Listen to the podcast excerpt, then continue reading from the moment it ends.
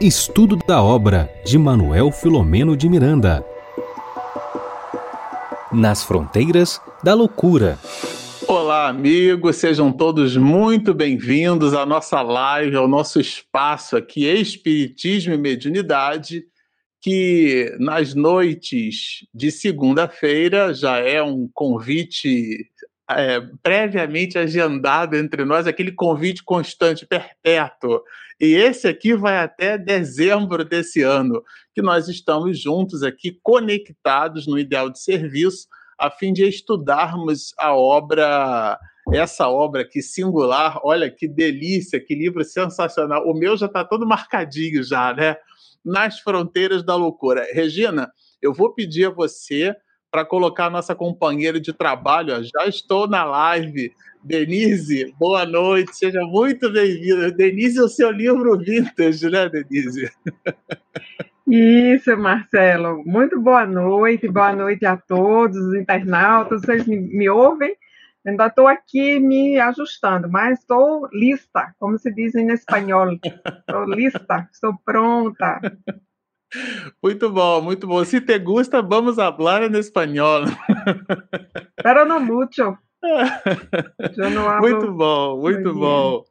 É, bom, amigos, aqui no nosso canto inferior direito, ali ao lado dessa blusa lindíssima de Denise, temos ali a imagem da nossa obra que antes é, representava aqui o nosso companheiro Bernardo Leitão e agora na noite de hoje vai também representar aqui a, a nossa Regina, Regina Mercadante. Hoje estaremos aqui, é, eu e Denise, né? É, tocando aqui com vocês as, é, as reflexões produzidas por Miranda no capítulo de número 10. Como de costume, a gente se serve sempre desse opúsculo aqui, olha, vida feliz. É, então a gente já vai dividir para multiplicar. Eu vou fazer a leitura e vou pedir a Denise para fazer a nossa prece. Muito bom. A mensagem é, é, da veneranda Joana de Ângeles, né, que escreve pela pena de Divaldo, nos diz assim: tolera as falhas alheias e não as apresentes no festival de fofocas. Todos erramos. Sábio é aquele que no erro aprende a agir com correção. Quando vejas alguém caído, dá-lhe a mão, em vez de com prazeres em censurá-lo. Ninguém tomba por querer, e se tal ocorre, nele predomina a ignorância que é um cruel inimigo do homem. Ainda assim, o equivocado merece mais socorro do que reprimenda. Vamos orar. Senhor, aqui estamos reunidos em teu nome e nesta hora nos sentimos inundados de tua presença, de tua bondade, fluindo através dessa mensagem que nos chega e nos alegra, nos alenta, nos consola.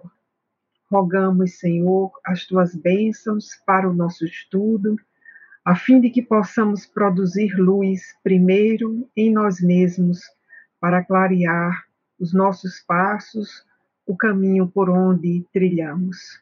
Se conosco, Senhor, hoje e sempre. Bom, para você que está conectado conosco, depois dessa prece que eleva e nos enleva, nós estamos assim pavimentando espiritualmente a nossa noite para buscar reflexões agora no capítulo de número 10, que é um capítulo muito interessante, aonde Miranda trabalha um conceito que ele de verdade já expôs em outras de suas obras. A diferença entre morrer e desencarnar. Ou seja, ele bota aqui morrer e libertar-se. Se você quiser estudar e aprender com Miranda, né? Exatamente o que, ele, o que é que ele quis dizer com isso, permaneça conosco até o final da nossa live, porque o autor espiritual no capítulo de número 10, vai nos dar assim seguras informações a esse respeito. Bom, é importante a gente fazer um rewind aqui, fazer um retrocesso. Eu sou da época do, da fita de VHS. Você lembra, Denise? A gente botava assim, apertava aquele botão, fazia aquele barulhinho assim, que, que ele, a fita voltava, né? Ou avançava, que a gente chamava de FF, que era aquele fast forward, ou então ele fazia o rewind, né? E fazia aquele barulhinho, que a gente chamava de rebobinar a fita, né? Olha, que eu meio tão saudosista hoje, viu, Denise? Talvez alguns de vocês não façam a menor ideia. Outro dia eu, eu, eu vi, Denise, uma, uma fita cassete e um lápis. E a pergunta era assim: o que será que esses dois objetos têm em comum, né? que a gente usava para poder fazer rosquear ali ele. Bom, tô, né, tô com cheiro de naftalina hoje. Na, na, na questão de número 9, no parágrafo, na verdade, no capítulo de número Marcelo, 9, nós Diga, Denise. Eu vou te interromper para fazer aquele papel que é sempre da Regina, os protocolos. Pronto, ainda bem. Alguém salva, viu? Olha, Denise salva. Fica à vontade, Denise. Não, é para lembrar os parceiros, né? Agradecer sempre aos parceiros que nos retransmitem, agradecer aos internautas que estão conosco e os parceiros vão aparecer aí na barra, é a nossa forma de agradecer e de uhum. destacar a cada um deles que está aqui conosco a cada semana, retransmitindo o nosso programa. Aí segue o Marcelo agora, que estava uhum. saudosista. Pronto. Agora que já dissipou o cheiro de naftalina, a gente estava recordando aqui, obrigado, Denise, o capítulo de número 9, que Miranda trata do problema das drogas. E, na verdade, esse capítulo de número 10, ele traz para gente um incidente, eu não vou fazer, a gente já vai conversar sobre ele, que dialoga igualmente com as informações contidas no capítulo de número 9. O autor espiritual, ele tem um encadeamento lógico, ele vai conectando os capítulos, né, estabelecendo ali é, elementos de conexão entre um capítulo e outro, que embora a gente vai perceber aqui, ele coloca algumas histórias dentro da história, a gente vai perceber ainda que podendo observar de maneira isolada aquela história, ela está o, o, assunto ou os assuntos tratados naquela história, que seria, por teoria, uma história isolada, ela tem uma conexão com o eixo central de toda a obra. É realmente assim bem interessante. E aqui a gente quer começar trazendo, eu vou compartilhar o nosso material, né? Que eu acho que vale a pena a gente trazer aqui esse capítulo de número 10, morrer e libertar-se. Vejam que isso aqui é uma conjunção aditiva, né? E, e a conjunção aditiva em língua portuguesa da ideia de soma. Então, são elementos realmente é, que se somam, né? É, logo, são proposições também, são, é, é, são épicos, vamos dizer assim, distintos. Né? Morrer é uma coisa e libertar-se é outra. E esse é o, o, essa é a reflexão da noite trazida pelo autor espiritual. Bom, ele começa aqui, eu já vou é, fazer uma espécie de introito né, e passar a palavra para Denise, falando dessa movimentação intensa nesse posto central. A Regina já comentou aqui diversas vezes, Denise também, é, que estamos é, ali às voltas né, do Campo de Santana. A gente, inclusive, percebe Miranda citando o relógio da Central do Brasil. É, é uma estação que fica ali no centro da cidade, né? ali perto ali da Presidente Vargas, eu trabalhei muitos anos naquela região ali, então a gente lendo dá até aquele, aquele saudosismo, né? Aquela coisa assim, nossa, que legal, né? Então, Miranda comenta aqui justamente dos socorros. Olha, os socorridos de emergência dos subpostos para o conveniente repouso que os prepararia para a transferência definitiva rumo aos núcleos espirituais. Então, esses, essas eram as pessoas que chegavam, né? Essas criaturas, elas estavam ali é, o tempo inteiro chegando, né, o tempo inteiro é, surgindo naquele posto central e elas eram socorridas. É uma espécie assim de área de stage, né? É uma área transiente, uma área temporária. A NASA resolveu fazer isso com a Lua, né? Inclusive deu para essa operação, para essa missão, ele, a, a, a NASA tinha dado o nome de um deus grego, né? O mesmo deus que no oráculo de Delfos é, incita Sócrates a que ele se perceba como o homem mais sábio em toda a Grécia. A gente está falando do deus Apolo. Agora ele então vai, a NASA então vai expedir uma, uma nova missão e vai colocar o nome de uma deusa grega, né? Artemis. E aqui, inclusive, é uma mulher que vai até a Lua, mas o, objetivo não é ir até a Lua, é ir até Marte. E a Lua passou a ser uma, uma área de stage, né? uma área temporária, uma área transiente. Esse posto de socorro aqui é do mesmo jeito. O objetivo desses espíritos desencarnados que estão sendo socorridos, é o objetivo primordial é conduzi-los, essa equipe espiritual superior, tem por objetivo conduzi-los a uma região no mundo espiritual é, diferenciada. Mas aquela região, vamos lembrar que esse livro tem como pano de fundo o evento do carnaval, os espíritos que desencarnam nesse período, período inclusive conturbado, porque Miranda toda a todo tempo ele cita características de como é que funcionava é, é, a, a agitação do povo, né? naquele período, mostrando-nos que as condições é, psíquicas, as condições espirituais do entorno não era lá das melhores. E essa equipe espiritual então fazia essa espécie de primeiros socorros espirituais através desses subpostos de emergência contidos nesse posto central. E isso se dava dentro da madrugada. Bom, aqui ele avança, né? Ele coloca dos desfiles, olha que interessante, os desfiles das escolas de samba continuavam pelo amanhecer. E os foliões, eu vou marcar aqui, olha, e os foliões permaneciam excitados. Eu achei isso interessante porque ele, ele mostra aqui uma espécie de relação dual, né? Enquanto o mundo espiritual se ocupava com socorro, nós, as criaturas humanas, né, alguns, muitos de nós, estávamos ali às voltas com aquilo que o samba, que o carnaval, que a carne nada vale era capaz de nos proporcionar. Dando-nos, inclusive, o autor espiritual não escreve isso explicitamente, mas nos convida à reflexão, dando-nos uma espécie de, de percepção do quão alienados, as mais das vezes, nós poderemos nos tornar, né? No momento em que as coisas que se nos apresentam, elas não representam o real e nem muito menos é, um fragmento da realidade, né? Aquilo que a gente é capaz de depreender, é, um fragmento da realidade. No mundo espiritual, a dinâmica se dá é, completamente outra, né? Então, aqui a gente percebe nessa citação arquibancadas repletas, refletores de televisão, equipes de filmagem.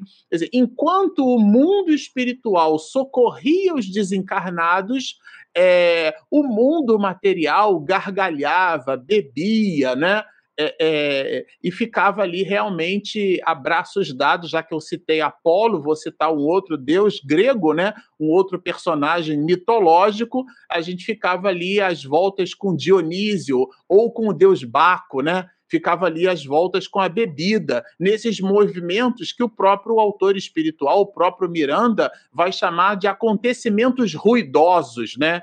Estávamos ali ávidos por fortes impressões. Bom, é nesse Coan, né, nesse cenário, que ele, então, junto com o doutor Bezerra de Menezes, é, os dois avistam né, uma regular distância. Eles verificam o quê? A abstração feita a essa agitação no mundo material, eles agora vão mostrar, na perspectiva do mundo espiritual, já entendemos que existia ali um plano de socorro, uma equipe de socorro, mas ele avista o quê? Ele, ele verifica né, uma agitação do aglomerado espiritual de características inferiores. O texto não deixa claro, ou melhor, deixa claro, né, nos deixa claro trata-se aqui de um grupo de espíritos inferiores.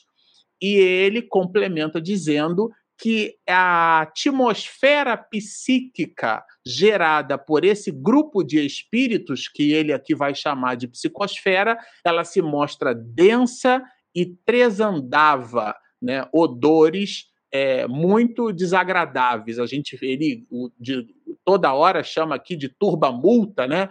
Aquele grupo atordido, acalorado, truculento, eram espíritos marginais, né? Que estavam à margem da lei de Deus, né? Nesse sentido que a gente deve fazer a leitura desses marginais, e eles disputavam o quê?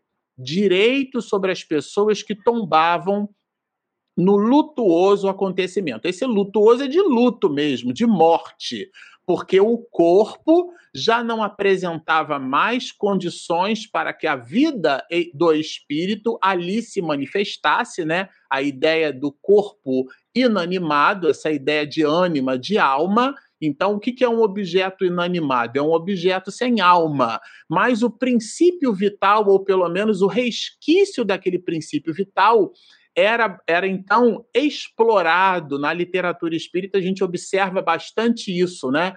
Então, os espíritos, como que buscando ali aquele barato, né? Eles então é, estavam ali às voltas. Na obra é, Transição Planetária, Miranda traz exemplos bem é, consubstanciados, vamos chamar assim, é, nessa direção. E eles verificavam esses espíritos, né? Aí, é, vejam que interessante ele, ele dá distâncias, né? Eu fico imaginando que essas distâncias elas não, não estão ali colocadas à toa, né? A menos de 100 metros fomos recebidos pelo irmão Agenor. Ou seja, é, 100 metros a gente pode imaginar aqui, dependendo da dinâmica da rua, do lugar onde você mora, você pode estabelecer entre duas a quatro quadras de distância. Existem quadras com 25 metros, né, blocos de, de quadras com 25 metros, então seriam quatro quadras. Existem blocos que têm ali quase que 50 metros, então seriam quase dois blocos, mas dá para você ter uma ideia da distância. E a essa distância eles foram recebidos por Agenor. Isso eu achei assim bem assim particular. Claro que aqui é uma abordagem psíquica, né? Eles conversavam entre eles, é uma espécie de WhatsApp psíquico, né? Uma, uma situação assim realmente. É, vejam, isso não está escrito na obra explicitamente, mas está escrito aqui, tá certo? E esse espírito, Agenor, era encarregado do atendimento naquela área que, a, que Miranda citou e a gente produziu aqui alguns comentários antes, né? Que era um posto ali é, aonde cuidava dessas tragédias. Bom, aqui a gente vai observar de novo Miranda trazendo números. Eram cinco jovens que pareciam embriagados e trafegavam com velocidade. É, eu achei esse texto aqui é, é ele que já começa a fazer a conexão com o capítulo 9, quando ele trata das drogas, porque a gente estudou aqui juntos e a gente entendeu que, inclusive, nós ampliamos é, essas dependências é, químicas, né? A gente, inclusive, é, estendeu-as para o uso, né, ou o mau uso do telefone celular, né? Esses jovens, especificamente, foram é, encontrados por Miranda e por um grupo de espíritos, né? É, eles estavam é, embriagados e trafegavam com velocidade quando outro veículo fez uma ultrapassagem rápida. E aqui ele descreve a dinâmica do acidente, né? É, ele não tentou, ele tentou ultrapassar, quer dizer, concluiu o lance, não conseguiu, o outro jogou o carro é, contra uma balaustrada, se chocou, é, o, o, aquela parte é, que protege ali, então a estrada rompeu com o choque e o carro caiu em águas lodosas do mangue, né? Então eles foram os rapazes, esses cinco rapazes foram projetados. Bom, agora vejam que interessante. Já nos encontrávamos próximos do local, então é uma coisa assim que é mais rápido do que imediatamente, né? Porque a gente vamos imaginar o tempo deles tá? Já nos encontrávamos no local.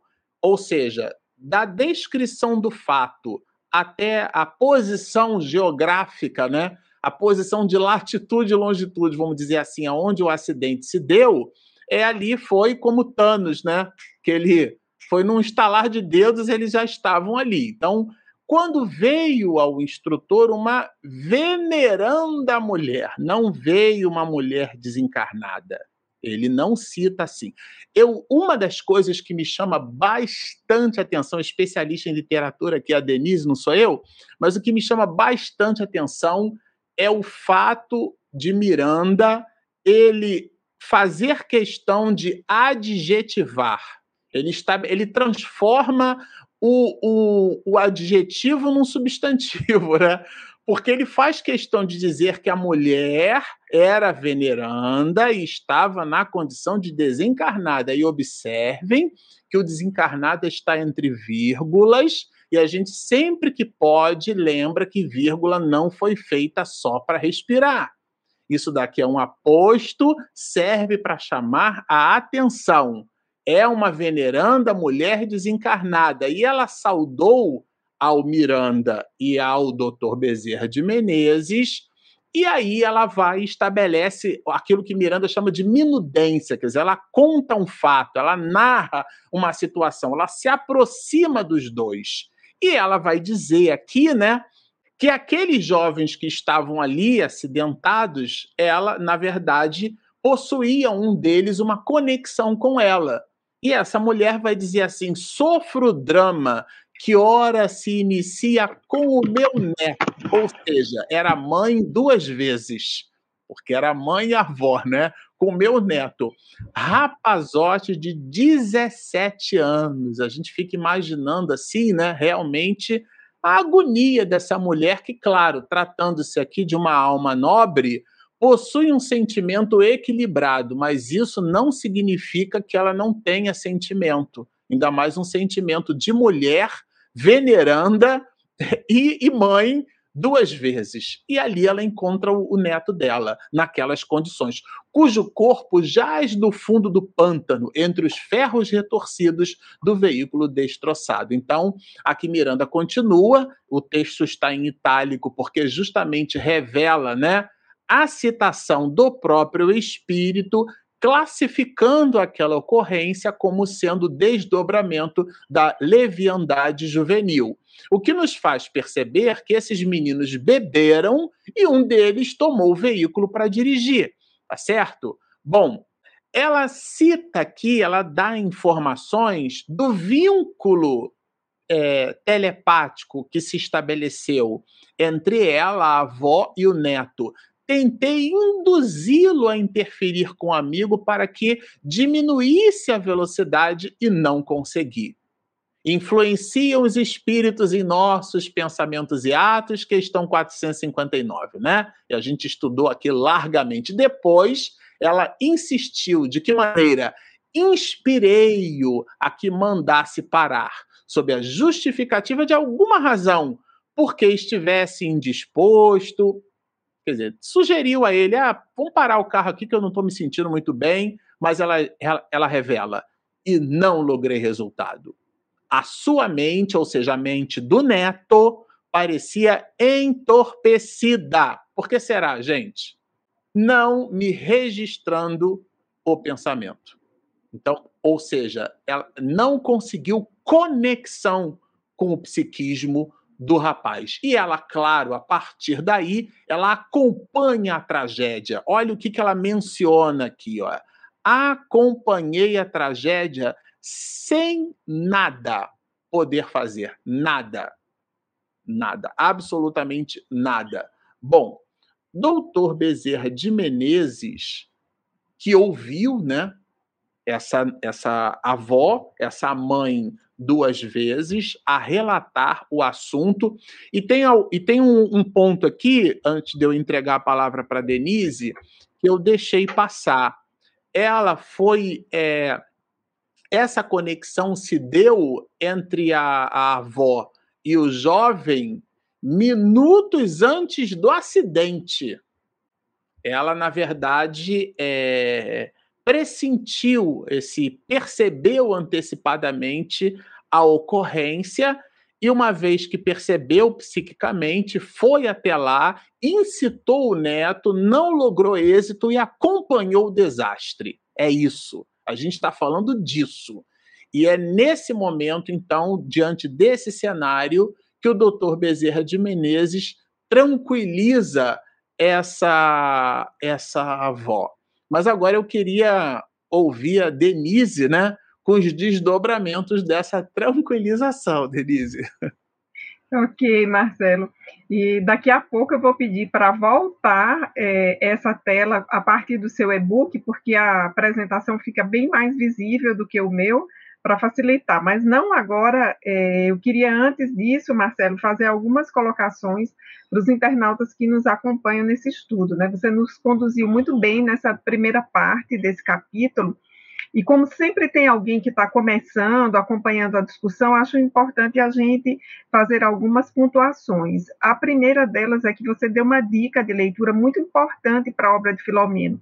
Eu diria para todos: cuidado, muito cuidado, muita atenção nos adjetivos. Eles não aparecem no texto de forma inútil, ingênua, e o emprego de adjetivos para um escritor, no mínimo um escritor que se preocupe com o que está dizendo, não estou nem falando dos grandes escritores, é uma dificuldade. Eu vou aqui, Marcelo, lembrar só para juntar um pouco de, de reflexão para o nosso trabalho e como observar o texto de Filomeno é parte desse estudo a citação de Raquel de Queiroz, uma das maiores escritoras brasileiras, que disse que o mais difícil na produção de um texto era usar bem os adjetivos. E que o grande desafio dela, ó, Raquel de Queiroz, né? Então, imaginemos Uau. aí o quanto é difícil. Então, a gente precisa prestar atenção aos adjetivos, à pontuação, porque isso vai nos dando pistas de entendimento do texto. A outra coisa que eu quero chamar a atenção dos internautas, eu não sei se para o Marcelo e para a Regina, aproveitar e cumprimentar a Regina, que eu nem cumprimentei, né? Eu entrei assim na live, né? Regina, querida, boa noite. Eu sei que você está aí nos, no suporte para que a gente possa fazer essa live. É, uma outra coisa, Marcela, não sei se você percebeu, mas eu venho chamando a atenção em vários estudos, é a conexão da leitura do Vida Feliz com o capítulo que a gente vai abordar. Eu tenho visto sempre muita conexão, e o de hoje à noite tem total conexão.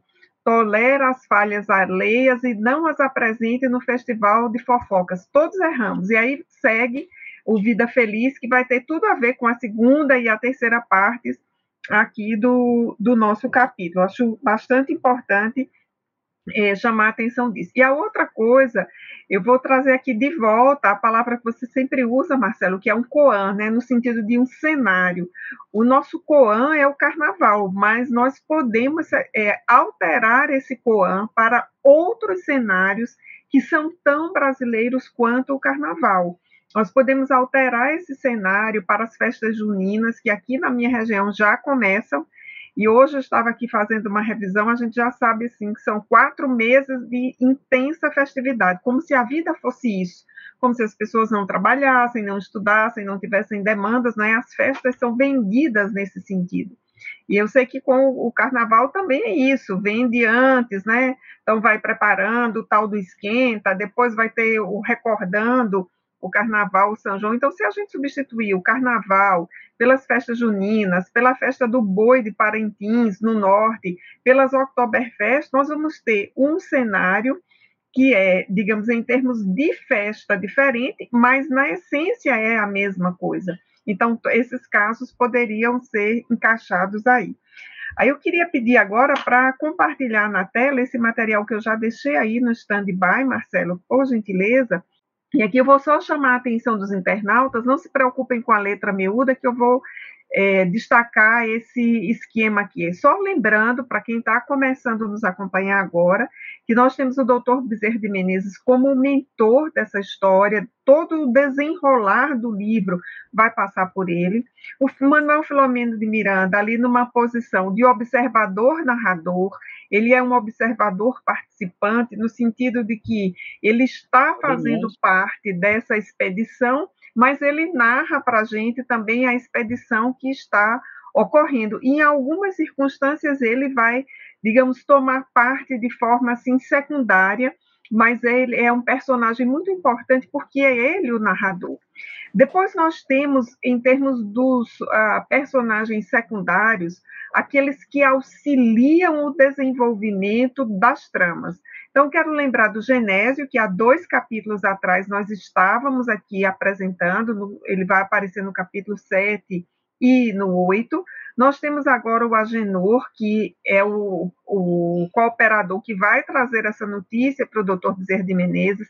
Ele é uma espécie de chefe daquela região ali onde ocorreu o acidente, e por isso é ele que vai é, acionar, digamos assim, o doutor Bezerra de Menezes, e mais especificamente, Marcelo, que vai recebê-lo. Você falou daqueles 100 metros de distância, né? Então, eu fico pensando uma, essa cena no cinema, né? Então, do ponto de vista é. espiritual, aquela região já estaria, assim, interditada, né? Aquele responsável vai ao encontro do doutor Bezerra de Menezes para narrar o acontecido. E aí nós temos vários cooperadores anônimos, nesse capítulo eles aparecem também, são os que fazem o resgate daqueles uh, espíritos cujos corpos desencarnaram naquela região, eles fazem uma operação de resgate muito delicada, porque os espíritos estavam ainda vinculados aos corpos que desencarnaram de forma abrupta, e era preciso então que essa operação, digamos assim, ocorresse. E vejamos que esse núcleo aqui, Genésio, Agenor e os cooperadores, eles estão em função de dois casos secundários, que é o caso Hermance, em que a avó aparece para auxiliá-la, e no caso desses cinco jovens, a avó de um deles. Então vejamos que esses dois casos secundários têm aí as avós como intercessoras, no, nos lembrando assim o papel importantíssimo dessas figuras é, familiares que têm vínculos diretos uh, conosco. Então, vejamos que esse vínculo permanece no mundo espiritual. Então, queria chamar a atenção dos leitores, sobretudo aqueles leitores iniciantes do Filomeno, para esses aspectos da história.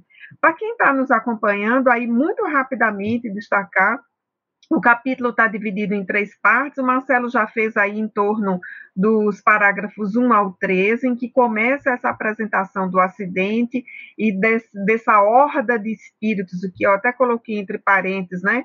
Os vampirizadores, porque o doutor Bezerra de Menezes vai fazer uma outra leitura sobre eles. E o texto de hoje, do Vida Feliz, que é o capítulo 19, também nos ajuda a fazer uma outra leitura sobre eles. Temos a segunda parte que eu vou destacar agora, que está aí entre os, os parágrafos 14 a 33, que é exatamente o atendimento aos acidentados, e a terceira parte, os parágrafos 34 a 58, que vai nos trazer a diferença entre morrer e libertar-se. Né? E aí, Marcelo, eu queria que você compartilhasse conosco o seu, o seu e-book, porque facilita é, a gente claro. ir chamando a atenção aqui do, do nosso internauta para as ideias principais, né? Então, uh, vejamos que aonde o Marcelo parou a explicação do texto, nós tínhamos aí esse diálogo em que o doutor Bezerra de Menezes tranquilizou aquela avó intercessora, aquela, aquele espírito desencarnado que apresentava uma condição feminina na sua última existência, e o mais importante era um espírito venerando. Né? Então, queria chamar muito a atenção disso. Tanto é que recebe a atenção do doutor Bezerra de Menezes. Então, nós não estamos falando de qualquer um espírito aí que, a quem o doutor Bezerra de Menezes tivesse assim, simplesmente suspendido a sua agenda para dar atenção. Então, a própria vibração dessa avó já impunha um respeito, né, uma consideração, é tanto que é, o doutor Bezerra de Menezes vai atendê-la. Aí vejamos que após esse uh, parágrafo que está destacado, nós vamos ter uma informação muito importante, é que quando essa pequena equipe de quatro espíritos, mas não é uma equipe qualquer, doutor Bezerra, Filomeno, Agenor e essa avó veneranda, chegam nessa cena do acidente, digamos assim, esses quatro são vistos por espíritos que são, é, pode destacar isso, Marcelo, espíritos que são estúrdios, e aí começam a aparecer doestos e imprecações absurdas. Vejamos como eles foram recebidos sem que nada tivessem feito por espíritos que Filomeno chama de estúrdios, ou seja, espíritos que não tinham uma condição de refletir uh, de forma racional, que estavam muito mais movidos por emoções muito primárias do que por qualquer traço de racionalidade. E aí nós temos aquilo que, se fosse numa cena cinematográfica, seria algo interessante de ver a cena em plano aberto. De um lado, quatro espíritos, Dr. Bezerra, Filomeno, Agenor e essa avó. E do outro lado, muitos espíritos.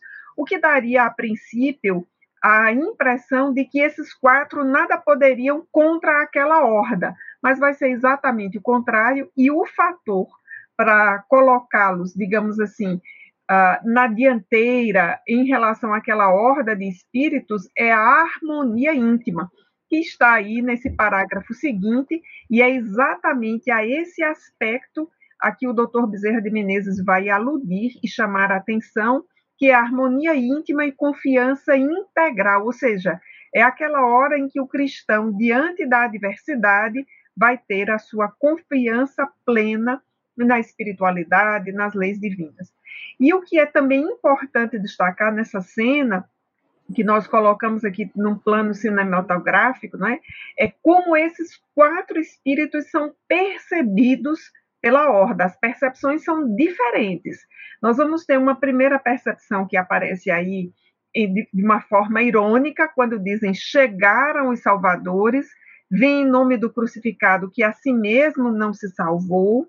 Depois nós vamos ter um outro tipo de percepção, que já está na página seguinte, que já não é mais uma percepção é, irônica, mas é uma percepção que apontaria para o fato de que eles supostamente seriam feiticeiros perigosos. Então, essa já é uma percepção que diria assim: olha, vamos bater em retirada, porque eles podem a fazer alguma coisa contra nós. E uma terceira percepção está aí no fim dessa página, também destacado, é que são anjos de Deus e que podem nos socorrer. Então vejamos que o quanto essa horda de espíritos, ela não tem coerência, Marcela, ela não tem nenhuma coesão. Então eles apenas estavam juntos e os, eram subgrupos que ali estavam. E, inicialmente, essa ideia, né, formemos uma muralha em torno deles.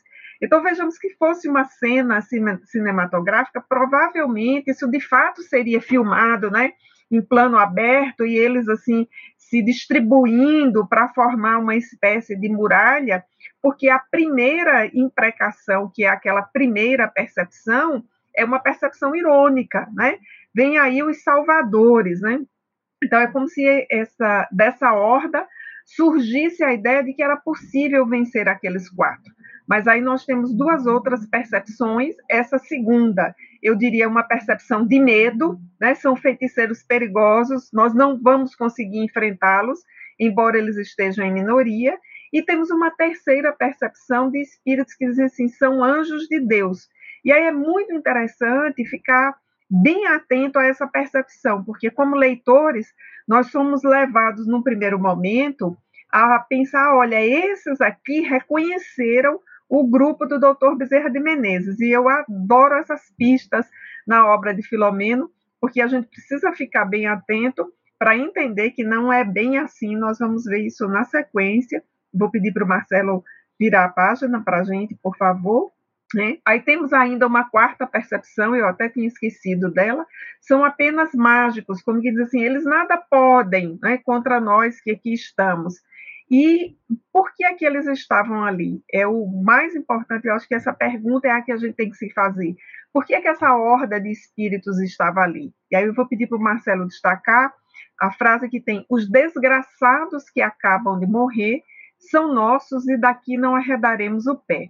Então, vejam, essa horda de espíritos, ela se considera, digamos assim, a dona né, da, do pedaço. Então, o que ocorresse ali naquela área, né, supostamente eles teriam direito ao espólio, né? vamos usar essa expressão. E qual seria o espólio, no caso? Seriam as energias que ainda estavam latentes no corpo daqueles cinco jovens que acabaram de desencarnar. Então, aqueles espíritos, na verdade, é, como eram espíritos muito materializados, eles desejavam se nutrir dessas energias. E essa informação no livro, ela é muito preciosa porque ela faz com que nós desdobremos várias outras informações, todas elas em conexão com a codificação espírita. E eu queria aqui, Marcelo, apenas destacar entre as várias possíveis, né, o cuidado que todos nós devemos ter, o trabalho de educação e de prevenção que deve começar quanto mais cedo possível para o momento do nosso desencarne. Nós não sabemos exatamente como, quando vamos desencarnar, mas o ideal é que possamos desencarnar e nos libertar, como diz o título do capítulo. E nesse caso, para quem estiver acompanhando aqui a narrativa, já não é exatamente o caso que nós vamos observar. Ah, o capítulo vai nos indicar que essa libertação ela não ocorre tão rapidamente. Né? Então, os espíritos que ali estavam, aquela horda que se sentia dona do pedaço, é, utilizava-se de agressões verbais porque sabia que não podia enfrentar aqueles quatro que ali estavam. Imaginemos a vibração do Dr. Bezerra de Menezes, né? como chegava neles. Então, eles já sabiam que não podia enfrentar. Então, sabe aquela coisa assim, eu não posso enfrentar, mas eu vou difamar? É mais ou menos por aí. Então, eles usam da agressividade verbal muito grande. E aí tem um detalhe que eu confesso, gostaria de ver no cinema, Marcelo. Eu vou continuar aqui com a minha alusão ao cinema, com todos os seus recursos, essa hora em que uma prece do Dr. Bezerra de Menezes, uma prece ungida de amor, um clarão mais forte fez-se de inopino. Quer dizer, esses clarões já deviam acontecer, mas foi um mais forte que fez-se ali de imediato, atemorizou a Súcia, ou seja, atemorizou aquele grupo ali que não esperava. Então, imaginemos esse clarão, uma espécie de relâmpago, e que se dispersou em verdadeira alucinação.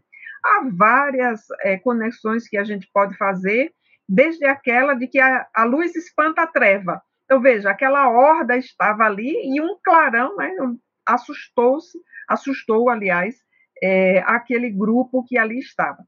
Veja que na sequência, rapidamente a treva se, se dilui, né? a treva densa se dilui, desapareceram os comensais da maldade, aí é onde começa a virar a descrição, vítimas de si mesmo que eram. Isso é que é o importante desse capítulo, é porque nós vamos tendo uma outra leitura de quem são esses espíritos o ambiente ficou respirável e aí nós vamos começar a entender né, que era uma situação de emergência. Isso a gente vai ver logo depois, mas eu quero conectar esse último parágrafo com o capítulo 19 do Vida Feliz que nós lemos. Vejam o que Filomeno diz. Permaneciam-me, porém, as impressões fortes da cena de disputa que vira, eram vagabundos e seres feceninos, animalescos, lupinos, simiescos, enquanto os que preservavam as formas, embora com anomalias, vamos esperar aí, estavam andrajosos e sujos, formando um quadro dantesco realmente apavorante. Então, o lugar, a cena, não é para qualquer espírito, porque o Manuel Filomeno de Miranda, já acostumado a essas situações, mesmo assim, ele considerou que aquilo ali era de fato dantesco. E ele diz que já tinha experiência, mas aquilo ali pareceu horripilante e temeroso. E o que eu quero chamar a atenção é a perspectiva do doutor Bezerra de Menezes, quando ele diz: não estranhe, irmão Miranda, a nossa atitude de silêncio nem interprete a diferença, a dor do próximo. Aí, se a gente tivesse com aquela fita, sabe, Marcelo, a fita cassete ou a VHS, a gente ia voltar, não estranhe nossa atitude de silêncio, aí dava para a gente entender. Até aí, o doutor Bezerra de Menezes não havia proferido nenhuma palavra. Ou então vou usar o, o tempo verbal aqui em português correto. Não houvera proferido palavra porque ele tem a notícia do Agenor naqueles 100 metros de distância, conversa com a avó, e o que nós vamos acompanhando da cena é que ele vai se aproximando do lugar, seguido do Agenor, Filomeno e daquela avó, sem proferir palavra, em silêncio. E ora, né? E aí aquele clarão todo. Então, ele faz uma espécie de justificativa aí, e relendo hoje, disse, não precisa justificar, doutor Bezerra de Menezes, né? Ô, Denise, eu, diga eu, lá. É, é, quase um X-Men, um negócio assim, né? Quase um personagem assim, não é? Eu confesso que eu, quando eu li também, fiquei imaginando a cena na minha mente. Deve é quase esses filmes de super-herói que a gente vê, não é? Olha, eu continuo imaginando essa obra de Filomeno numa série ou no filme, assim, o quanto de efeito especial precisaria ter. Né? E aí ele diz, ó, não estranhe a atitude de silêncio, nem interprete a indiferença. Aí a gente voltaria a fita, e onde é que foi indiferente? Aí será que aqueles lá que disseram que eram anjos, o doutor Bezerra foi indiferente com eles? De fato não foi, nós vamos entender agora. Nossos irmãos doentes Veja, o que Filomeno chamou de horripilante, andrajosos, nananã, é, Filo, a doutor Bezerra chama dos nossos irmãos doentes não se encontram em desvalimento, ou seja, não estão ali à toa. O apelo, o auxílio do alto, aliás, nunca falta. Este não é o momento de socorrê-los. Isso é que eu achei assim extraordinário do extraordinário do extraordinário. Por quê? O foco da missão aí era fazer o desligamento daqueles cinco espíritos, daqueles cinco corpos. Não dava para se desviar. Então, vejamos a noção de disciplina que aí aparece, né? A, a, inclusive, o próprio texto traz a nossa tarefa aqui tem outra finalidade, que devemos atender com presteza. E aí a gente poderia também, Marcelo, ficar uma hora e meia aqui hoje discutindo por que, que essa tarefa tinha que ser realizada naquele momento, né? Nós vamos verificar no capítulo mais adiante que nem do ponto de vista físico os policiais haviam chegado. Então vejamos que socorro rápido chegou aí com essa equipe espiritual e havia uma tarefa espiritual a ser feita. E o apelo daqueles lá não era um apelo sincero, então, por isso que eu disse, olha, tem umas pistas na obra de Filomeno que eu gosto de ler, porque a gente às vezes vai sendo levado por uma falsa compaixão. E aí a gente precisa seguir com a narrativa. E aí, só para finalizar aqui, Marcelo, na próxima página, nós temos uma informação importante para a gente fechar aqui o trabalho que vai ser feito. O doutor Bezerra de Menezes diz, né? Confiemos em Deus sem muitas interrogações de nossa parte. Então, não era hora, de fato, de perguntar, de conversar, de especular. Ali havia um trabalho delicado que nem seria feito por eles quatro, mas que a sustentação vibratória dos quatro ali era fundamental, porque outros cooperadores anônimos chegariam, portadores de uma espécie de rede fluídica, adentrariam no pântano porque os espíritos estavam ligados àqueles corpos que acabaram, haviam acabado mesmo de morrer. O processo de desencarnação estava apenas começando. Aí, dizendo isso, Marcelo, eu volto para você, para você nos falar sobre essa relação delicadíssima que é o processo de desencarnação. Ótimo, Denise. Eu vou deixar o nosso protagonista das lives, que é o texto de Miranda, aqui na sequência, né? Para a gente estudar juntos aqui. Bom, ele começa nos dizendo, após as considerações do Dr. Bezerra, que se fosse nos dias do século XXI, a gente poderia considerar né, uma visão estratégica, esses cursos de gestão que a gente faz, né, foco, missão, não foco no resultado, né, foco na missão, a disciplina orientada ao resultado assertivo, aquilo tudo que o empreendedorismo do século XXI, aquilo que a gente vai ler lá com Chavenato, e por aí vai. Ou seja, a ideia que a gente hoje é, coloca moldura em cima do que a sociedade do século XXI estabelece como sendo uma certa novidade, um, um certo ineditismo, já está aqui trazido muito bem, obrigado, por Manuel Filomeno de Miranda, em cima da atitude nobre do, do, do do Dr. Bezerra de Menezes, tá? Então, quando ele fala não havia muito tempo, é porque eles estavam realmente otimizando o tempo deles. Para quê? Para mais demoradas reflexões do tipo, não, agora não é o foco agora é na atitude, na ação, né? Não é na conjectura e tal. E vejam que ele, Miranda, faz questão de mencionar aquilo que Denise comentou aqui, a gente não podia deixar de pontuar, né? Que é essa prece de essa espécie de prece X-Men, né? Que a gente, doutor Bezerra, acho que não vai ligar a gente falar assim não, né? Essa coisa poderosíssima que foi a prece dele, né? Uma espécie de de super-herói espiritual, né? O, vamos lá, o homem à distância ali, né? Não falou nada, né? Ele simplesmente orou. E aí tudo aconteceu. Então a prece do benfeitor, a abstração feita ao que produziu ali naquele momento, ainda assim teve todo um desdobramento, porque atraiu cooperadores das cercanias, ou seja, do entorno, as pessoas que estavam ali, vamos dizer assim, gravitando, né, sobre o cenário ali, envolvidas, né, ali em cima daquele cenário, elas se aproximaram. É como se eh, nós nos sentíssemos atraídos por uma vibração estranha, por alguma coisa que a gente não sabe explicar exatamente o que, que é.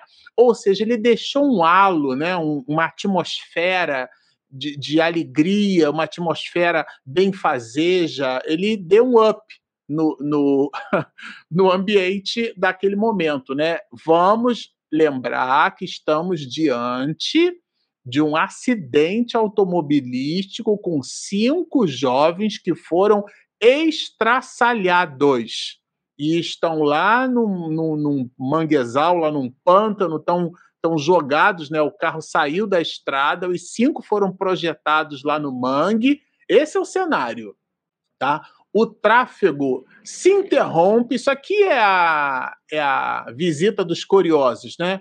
O tráfego se interrompe e as buzinas soavam inclementes. Né? A polícia foi informada por transeuntes prestimosos, ou seja, por, é, aqui ele bota no singular da ideia de que era uma pessoa só, mas ainda não chegaram, quer dizer, alguém olhou, entendeu que precisava ou que podia fazer alguma coisa e essa alguma coisa notificar as autoridades policiais, as autoridades de socorro, leia-se aqui a, o próprio corpo de bombeiros, né?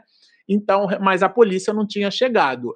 A, aquele, aquela vibração deixada pela prece do Dr. Bezerra de Menezes meio que incita uma dessas pessoas que passou no momento do acidente a produzir uma atitude nobre e benfazeja, que é esse transeunte prestimoso que Miranda podia chamar só de transeunte mas ele de novo ele adjetiva, ele chama de transeunte prestimoso. Gente, olha, eu super recomendo a vocês que busquem nos livros, nas obras de Miranda, essa pegada, vou usar essa expressão, né? Esse jeito de Miranda de fazer, ele podia chamar de, de passageiro, não, ele chama de transeunte prestimoso. E a polícia, mesmo tendo sido acionada né, pelo tempo, não chegou. Tá? É, esses cooperadores né, é, são os cooperadores é, que vieram em auxílio, né? E esses, vejam, é uma espécie, eu até nas minhas anotações aqui na orelha do livro, eu chamei para mim mesmo de SAMU espiritual, sabe, Denise? é o SAMU espiritual. Eram a, os, os camaradas, vou usar essa expressão, os amigos espirituais lá daquele posto central, lá daquele subposto que o Miranda abriu o capítulo 10 falando sobre eles, né? Então, a comunicação entre os espíritos é full duplex, o que é que significa isso? Ela é bidirecional e acontece ao mesmo tempo, que o WhatsApp, sabe, Denise, é uma comunicação half duplex. A gente manda mensagem para o outro, você você vai ao shopping daqui a pouco, aí você aí manda mensagem para a pessoa. Aí, dez minutos depois, né? A depender, a pessoa escreve assim: Vou daqui a pouco. Aí manda. Aí o outro lê. Daqui a pouco, que horas? Aí devolve. Hum. Aí o outro vai e, e faz um áudio. Ele não liga, não. Eu não sei se a gente esqueceu que esse aparelho faz e recebe chamadas. E aí a gente transforma um diálogo de dois minutos numa troca de mensagens de meia hora, 40 minutos, e a gente chama isso de tecnologia. Mas isso é, talvez seja uma outra conversa. Aqui não tem isso. O mundo espiritual não é Ralph Duplex. Sabe aquele radinho que você tem que apertar o PTT, né? Parece um grilinho que tá lá dentro. Grrr, aí você aperta o grilinho, aí você pode falar. Depois que você fala, você é obrigado a soltar o botãozinho que a gente chama de PTT. Quando a gente solta o botãozinho ou PTT, a gente habilita o outro aparelhinho do outro companheiro que está com rádio para que ele possa então apertar e falar. Esse é o tipo de comunicação Ralph Duplex é igualzinho do WhatsApp, só que a gente acha que é moderno, né? Aqui não tem nada disso. É full duplex. Eu fico imaginando, durante o momento em que o doutor Bezerra de Menezes estava, é um quitaro do mundo espiritual. Acho que eles não ligam que eu fico falando assim, não é um quitaro do mundo espiritual, multi-instrumentista, né? Aqui é um espírito, ele ora, ele protege, ele dissipa as trevas, ele joga clarão e ele também comunica lá com os companheiros do posto de serviço. Porque não está de graça que esses caras não caíram de paraquedas ali do zero, né? Como a gente diz na Marinha, de agarra. Isso não aconteceu no improviso eles foram acionados por essa entidade veneranda. Isso não está escrito no texto, mas está escrito no texto. Tá certo? Porque os cooperadores que vieram em auxílio, é, como é que vieram? Como é que ficaram sabendo? O que, que vocês acham? Doutor Bezerra de Menezes, hashtag Mar... Doutor Bezerra. Marcelo, vamos lembrar do seletor de preces lá do primeiro capítulo. Se o seletor de preces é capaz de colher a vibração da prece da mãe de Julinda, imagina a prece do doutor Bezerra de Menezes. Então, seletor de preces aí está funcionando. Bem lembrado. A gente fica imaginando né, esse aparelho, a potência, é, a potência mental do Dr. Bezerra de Menezes, se tivesse algum potenciômetro, algum medidor, certamente o, o, botãozinho ia ficar batendo assim no finalzinho, né? Não ia ter mais para onde ir, ia ter que dar a volta assim, né? Que ia ficar batendo no final, né? Que chegou na potência máxima, né? Que é o doutor Bezerra de Menezes orando. Bom, vamos Eu lá. Imaginei o o sinal de Wi-Fi, extrapolou.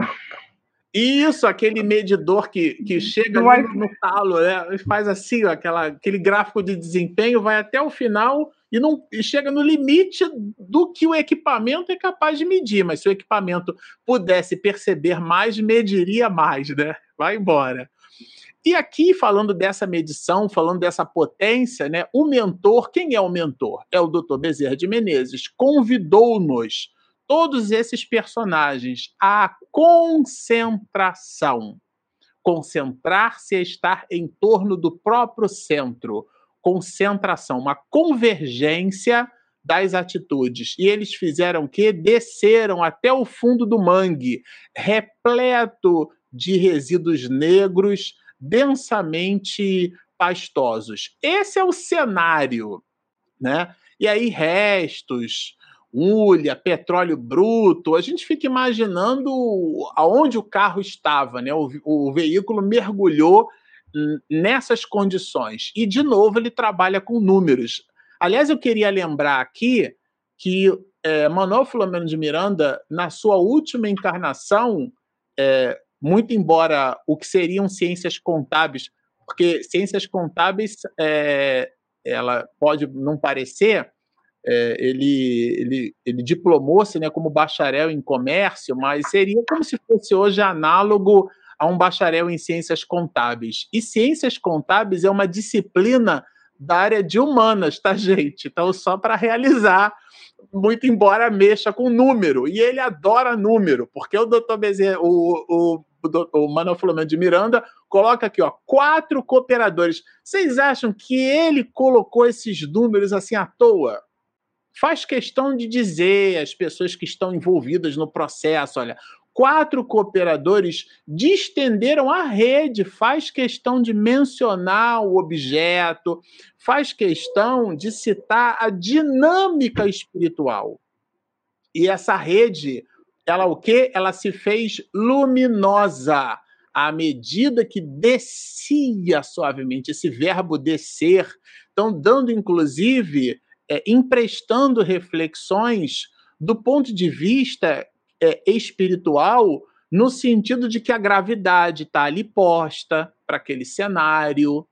Tem uma série de elementos, né? Que senão a gente vai ficar aqui até 11 horas da noite trabalhando essas questões. Mas esse capítulo, ou melhor, os capítulos e as citações de Miranda, elas são recheadas de informações que estão ali é, é, contidas no texto. É o texto dentro do texto. É aquilo que a gente chama em HTML de, de hypertext, né? É o hipertexto. Isso aqui é um hipertexto.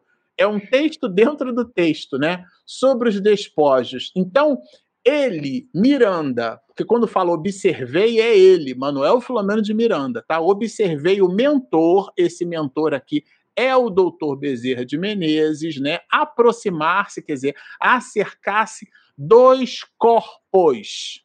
E alguns deles estavam lacerados, quer dizer, fraturas internas, externas, o rosto, né? Denunciava ali os últimos momentos físicos, talvez uma expressão de pavor, de aturdimento.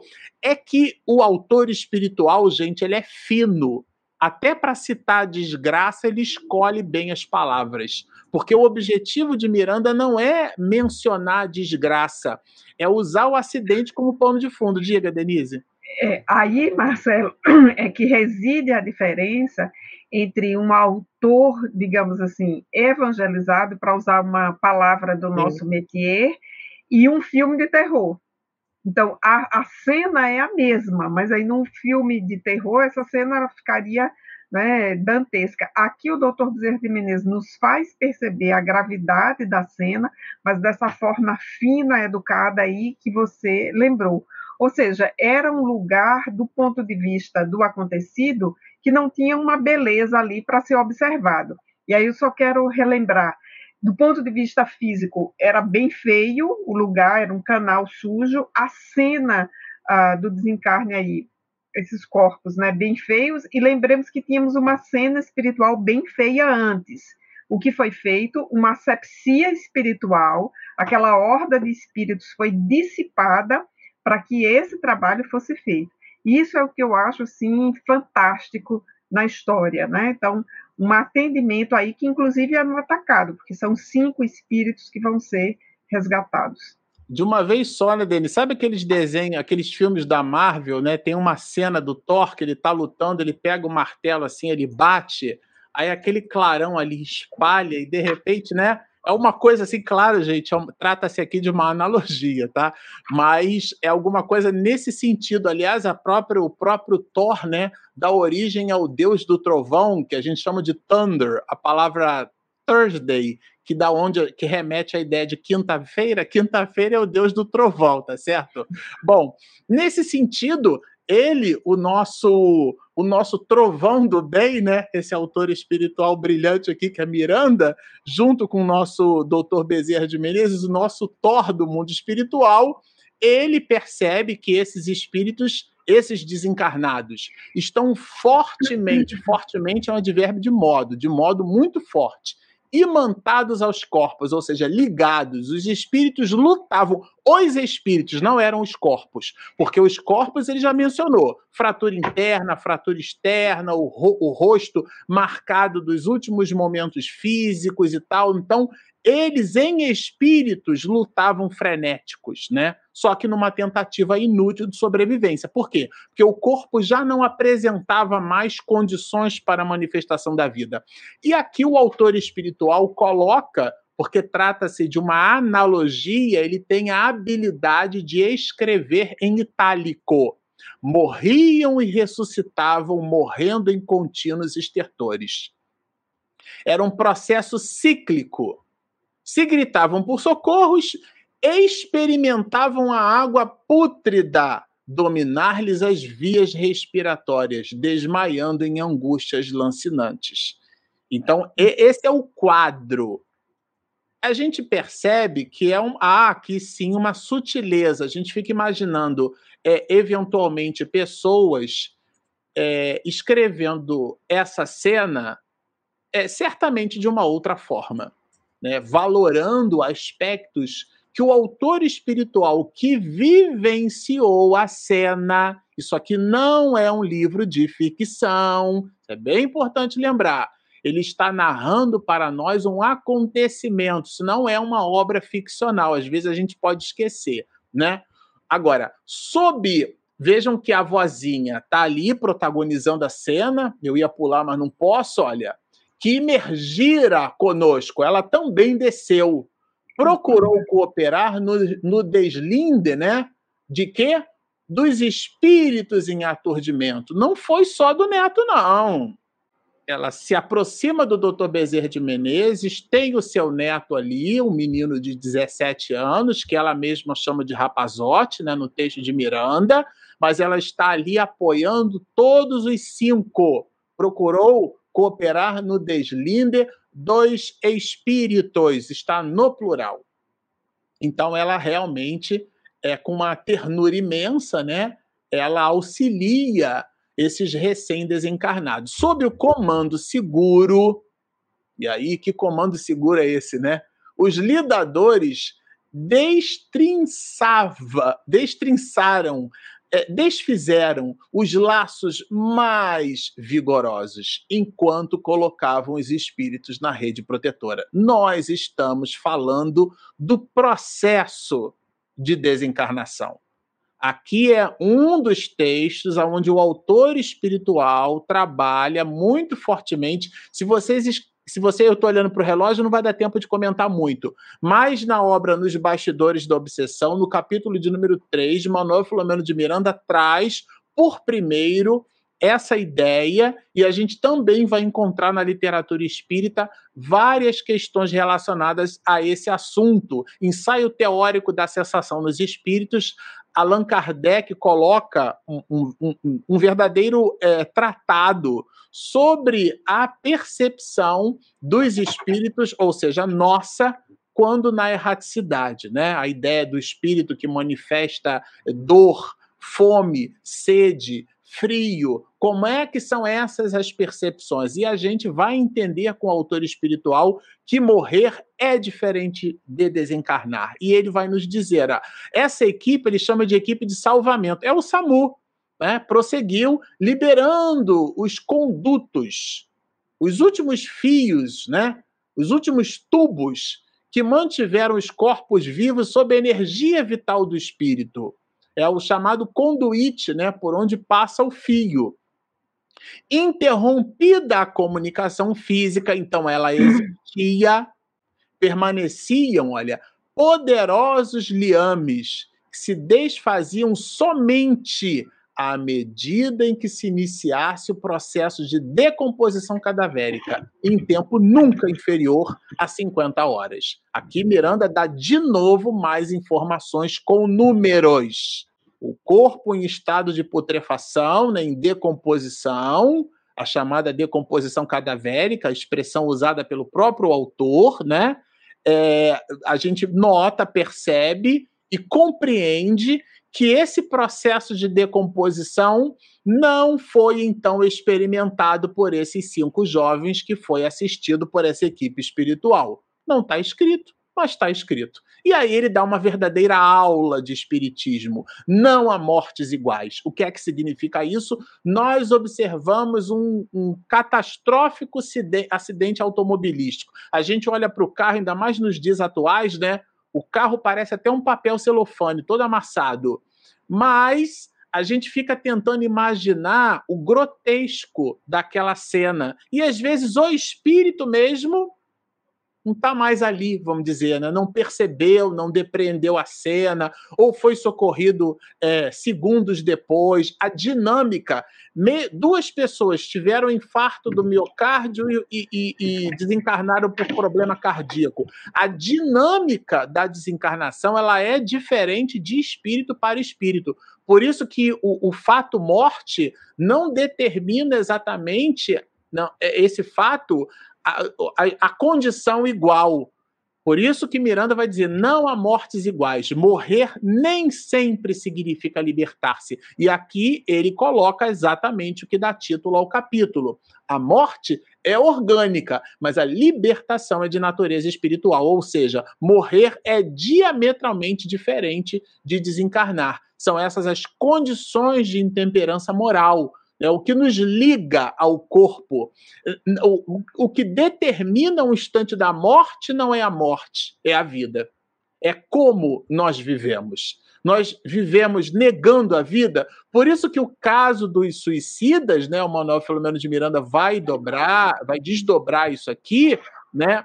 Ele, ele vai citar para gente que a negação, nesse processo de negação às dificuldades da vida, é, e aqui a gente não está estabelecendo uma, uma crítica, uma crítica azeda, uma crítica. Não, até a Denise lembrou bem o texto que nós lemos é, como objeto de introdução para a nossa live é justamente isso, né? Tolera as falhas alheias. É, já estou terminando, amor.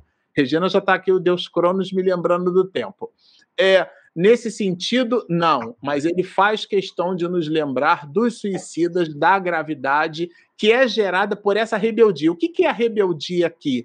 É a negação que a gente constrói sobre os impositivos do mundo, né? A operação de desintegração dos laços fluídicos com os despojos físicos, essa expressão significa o processo de desencarnação porque morrer é a condição do corpo não oferecer mais, né, biologicamente falando, a possibilidade da manifestação da vida, então isso é morrer, desencarnar é outra coisa, que ali se realizava, demorou por meia hora aproximadamente, de novo números, 30 minutos. E aí, depois que eles fizeram tudo que podiam ter feito, depois que é, eles socorreram depois que a polícia já estava no local, doutor Bezerra de Menezes, considerando que eles têm mais o que fazer, disse o seguinte: partamos daqui, pois, na, pois nada mais há a fazer. Nós não somos curiosos, nós somos trabalhadores, nós já fizemos a nossa parte, nós já ajudamos esses jovens, então a gente tem mais o que fazer. E com isso, Regina, né? Regina estava aqui preocupada, Denise, com o tempo. E está certo que seja assim. Nós é, entregamos aqui a nossa vinheta de perguntas e respostas. Momento de interação. Perguntas e respostas. Vamos lá. Essa eu já ia dizer, Regina, que era para Denise mesmo, né? Thaís Soares. Quer ler, Denise? Quero, eu leio e já respondo, é o tempo que você tomou uma aguinha também, né? Então, a nossa querida Thais, que nos acompanha aqui todos os estudos, ela pergunta, Denise, podemos dizer que o nosso lar, igual a um local de festa, pode causar vibrações nada boa com os irmãos que precisam de auxílio? Thais, eu respondo a sua questão é, primeiro dizendo assim, o nosso lar é um santuário, e quem mais precisa de auxílio somos nós, que moramos nele. Então, nós precisamos cuidar bem do nosso lar, cuidar, sobretudo, a, da sua asepsia espiritual, para que nós possamos nos beneficiar das energias do nosso lar. E aí, como uma segunda opção, o nosso lar pode servir de ponto de apoio para espíritos necessitados.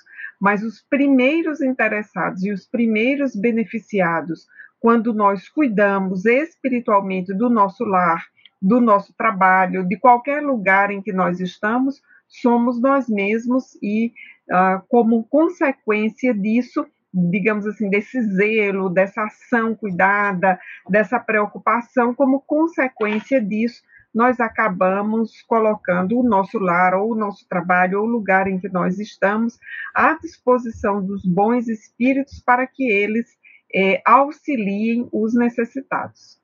Muito bom. Não, eu queria antes, olha, vou colocar esse texto aqui, também é da Thaís, tá? Eu vou fazer, já que ela pediu para fazer justiça, eu vou fazer justiça. Ela, Regina, que faça justiça. A chamada nova ficou muito bom e bem legal. Parabéns pelo trabalho. A vinheta, a Regina deu uma repaginada aí da nossa vinheta, porque o nosso contador, só o contador eram dois minutos, né? Então a gente deu uma mexida aí, a Thaís lembrou bem, tá? Obrigado, Thaís. Ela, ela faz isso, viu, Denise? Ela faz uma pergunta para cada um. Isso, e eu ia dizer, Marcelo, que a Thaís talvez seja, junto com o Daniel Rosa, é, um dos inter... dois dos internautas mais assíduos e mais ativos aqui nas nossas perguntas, né? É, tem uma outra moça também, acho que é Danira ou Dinira, algum é Dirana, nome. Dirana. Dirana, Dirana, que sempre muito ativos, né? E nós pedimos aos internautas exatamente isso: leiam o capítulo antecipadamente, anotem as perguntas, as dúvidas, e aí a gente tem muita é, expectativa para responder essas perguntas, a gente gosta muito disso. Marcelo, de alguma forma, então, podemos dizer, afirmar o quê? Que a arte imita a vida ou a vida imita a arte? Pois a maioria de nós não temos é, responsabilidade com a vida. É bem, é bem, bem filosófico isso aí que você colocou, né? É, na verdade, a arte se manifesta na vida, né? Quando a gente estuda, por exemplo, estética em filosofia, a gente aprende que a estética é a filosofia da beleza, né? Então, é, já que o seu texto é um texto filosófico, Platão entendia que só há beleza naquilo que produz utilidade. E, e a beleza como manifestação daquilo que a gente consegue, então, tirar de dentro. Então, alguns é, filósofos, é, como David Hume, ou até mesmo René Descartes, entendiam a, a, a ideia do belo como sendo uma relação subjetiva. Inclusive, a expressão que a gente diz assim, que é que é, o, o, belo é, é, relativo, né? A, a, beleza é relativa, ela tem a sua origem nesse pensamento desse filósofo chamado René Descartes. Nessa perspectiva, a, a arte pode ser entendida na expressão de Leon Denis, aqui é uma live espírita, né, como belo criando o bom.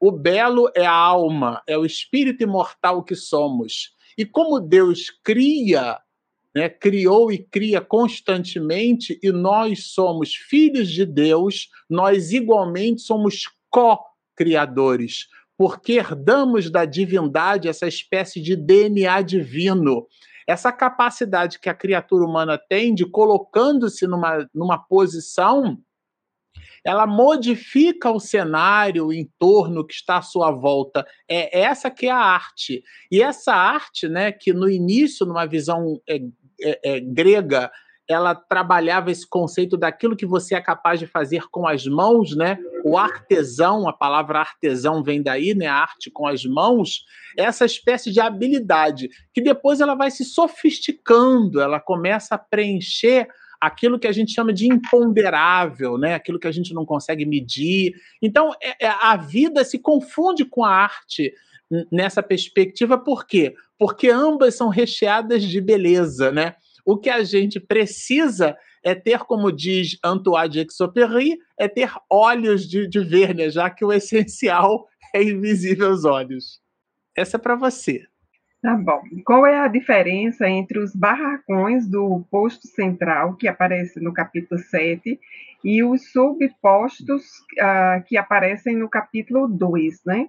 Então, eu queria é, saudar a pergunta da Margarida Mello.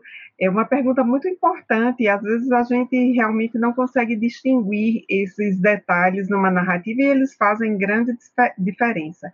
Então, Margarida, eu sugiro que você volte para as descrições iniciais do grande posto de trabalho central. Você vai encontrar isso no capítulo 1 e também no capítulo 6, que é o Lições Proveitosas. Vamos lembrar que lá no capítulo 6 ah, está descrito que o posto central ele estava instalado na, numa região acima do campo de Santana. Acima por quê? Porque não era na mesma dimensão física.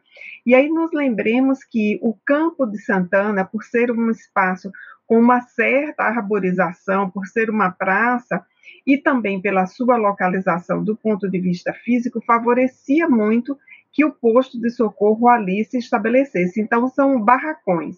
Qual é a alusão mais próxima que a gente tem para compreender isso?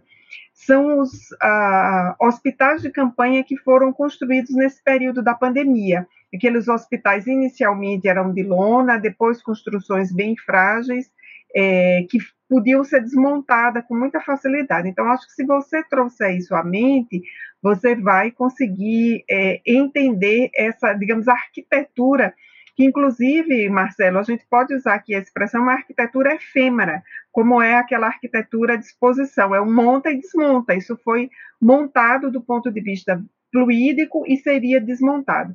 E os subpostos, eles são exatamente, como diz o, a palavra subpostos, eles não têm a estrutura do posto central de socorro, eles são menores, eles são postos avançados, exatamente para atendimentos de menor complexidade e que se comunicam com o posto de socorro central, que é onde estão esses barracões que nós vimos a descrição lá no capítulo 1 e também no capítulo 6.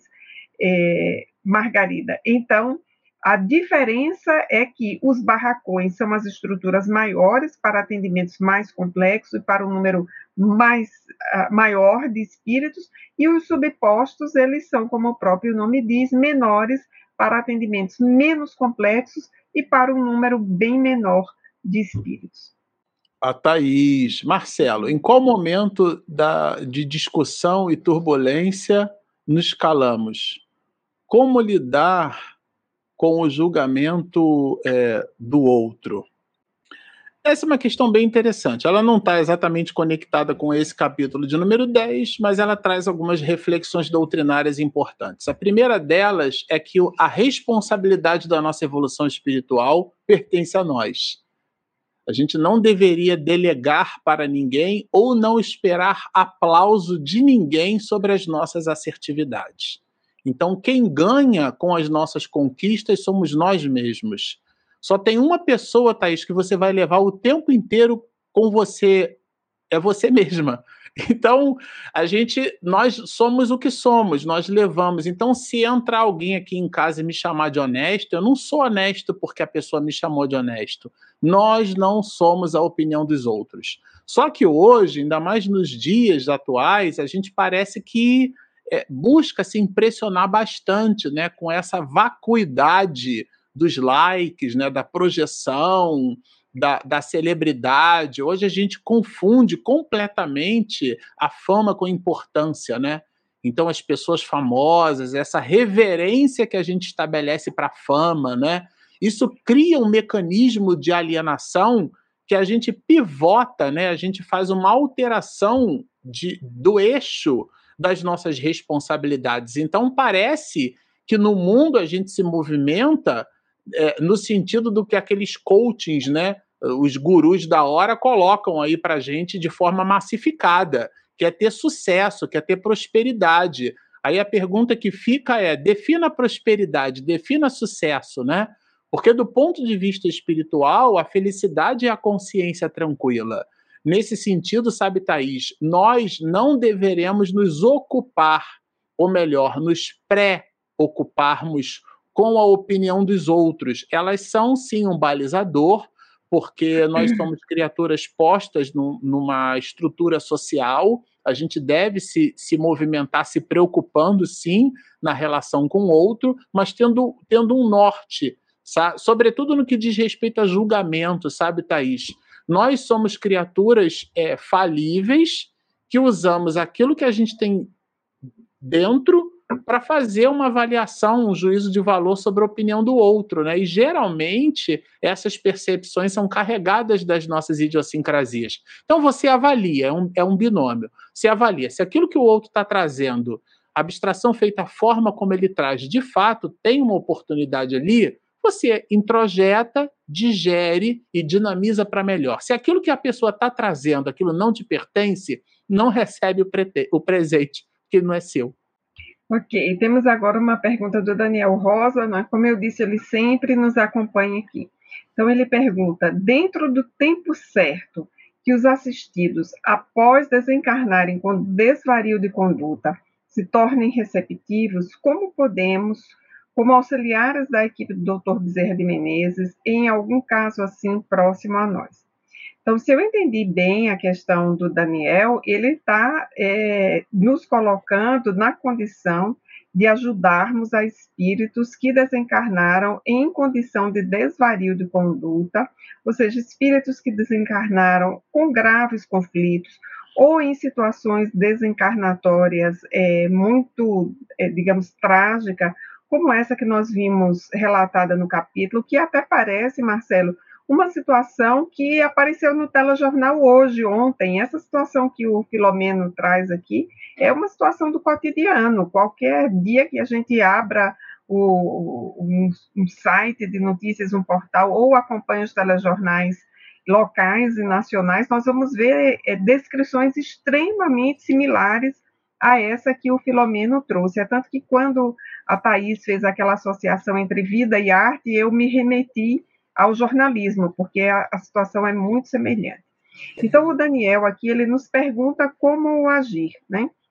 Então, Daniel, quero primeiro lembrar para você e para os internautas que nos acompanham a enorme diferença entre cada um de nós aqui, bem simples, e eu vou ousar dizer a diferença que há entre a mim, o Marcelo, a Regina e os integrantes da equipe do Dr. Bezerra de Menezes.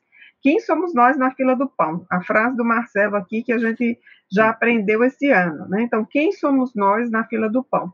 Nós somos pessoas, somos espíritos comuns, com experiências comuns, que podemos ajudar sim no nosso nível. Vamos lembrar a sentença de Jesus, a cada um segundo as suas obras. Então, não chega aos nossos braços, ao nosso conhecimento, aquilo que nós não podemos fazer. Nós não podemos é, realizar, que nós não podemos ajudar. Aquilo que chega ao nosso nível de conhecimento, de percepção e, sobretudo, aquelas situações que se tornam uh, e se realizam, melhor dizendo, desculpem, fisicamente próximas de onde nós estamos, essas sim são aquelas que requerem a nossa ajuda. Então, eu diria em síntese, eh, Daniel, para você, cautela, atenção e um gerenciamento daquilo que está ao alcance das suas mãos. O que não está ao alcance das nossas mãos, nós devemos ter a humildade de deixar a situação fluir, porque não nos cabe resolver. Quero lembrar aqui, por fim, respondendo essa pergunta, uma frase de Amélia Rodrigues, psicografada por Divaldo Franco. Divaldo Franco. Quem faz aquilo que pode, faz o máximo. Então, nós devemos nos preocupar muito mais com o que nós podemos fazer do que especular o que nós poderíamos fazer se estivéssemos numa outra circunstância evolutiva. Margarida, né? Quando Miranda diz interrompida a comunicação física, ele quis dizer que já estavam concluídas as desencarnações dos cinco jovens? É, é isso? É, a operação de que ele chama né, de desintegração dos laços fluídicos. Né? É, é, essa é a tese do autor espiritual em várias de suas obras, que a gente, quando pode, sempre cita aqui a diferença entre morrer. Diga, meu amor. A, a diferença entre morrer e, e desencarnar. Né? A gente vai encontrar isso largamente na sua literatura e aqui ele faz realmente esse apontamento. É exatamente isso, tá? Pronto, a Regina está me lembrando do nosso horário que a gente está tentando fazer o esforço de terminar aqui perto de uma hora e meia de live. Então a gente vai agradecer a todos vocês que estão conectados conosco, agradecer aqui a nossa Ultra Mega Power Denise, que fez um esforço hercúleo, que a gente sabe, para conseguir estar conectada conosco aqui no horário. Então é, é, uma alegria, viu, Denise, poder, poder compartilhar desse espaço aqui com você, viu? Alegria minha, Marcelo. Eu estava numa ansiedade para, de fato, é, conseguir chegar aqui no horário e cheguei e fizemos o trabalho que você faria brilhantemente se estivesse sozinho nessa noite, mas já sabendo que o nosso Bernardo ainda não está podendo vir e que a Regina está temporariamente impedida, espírito de equipe, né? Então vamos. É. Hoje não é dividir para multiplicar, hoje é juntar para somar um pouco, né? Então é, é nesse espírito. eu, eu agradeço, viu? Agradeço bastante, foi ótimo. Bom, nesse clima de alegria, de contentamento, a gente vai encerrar a nossa live. Ah, lembrando a você que está conectado conosco que agora, na quarta-feira, a gente vai retomar o aulão da mediunidade e a gente vai trazer aqui as quartas-feiras, né?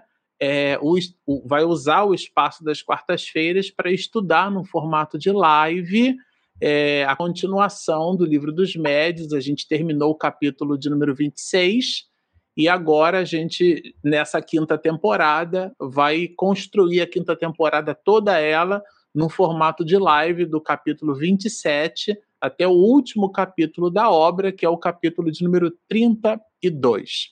Bom, são esses os convites né, que a gente gostaria de fazer. E agora vamos conversar com, no, com o irmão mais velho, o irmão de todos nós, dizendo assim: Ó oh, Senhor, estamos muito satisfeitos pela oportunidade de serviço, de reflexão, de estudo. Gostaríamos, ainda que na nossa pequenez, que os teus emissários da paz, da bondade, os anjos, espíritos de classe e primeira ordem, cuja cognição ainda nem possuímos para compreender, mas que estes teus prepostos diretos possam abraçar o nosso querido autor espiritual Manuel Flamengo de Miranda. E se quase atrevidamente ainda te pedirmos mais, nós, Senhor, te solicitamos para que estes mesmos emissários da paz, da bondade e da alegria possam abraçar o nosso querido Divaldo Pereira Franco. Que as energias do laboratório do mundo invisível possam se transformar em eflúvios de paz, que o remédio do mundo espiritual possa potencializar as ações deste nosso Paulo de Tarso do século XXI. Foi por ele que Miranda nos escreveu. Esta amizade, este carinho amigo, trouxe para nós o livro que ora estudamos. E a nossa é a posição do estudante, do aprendiz.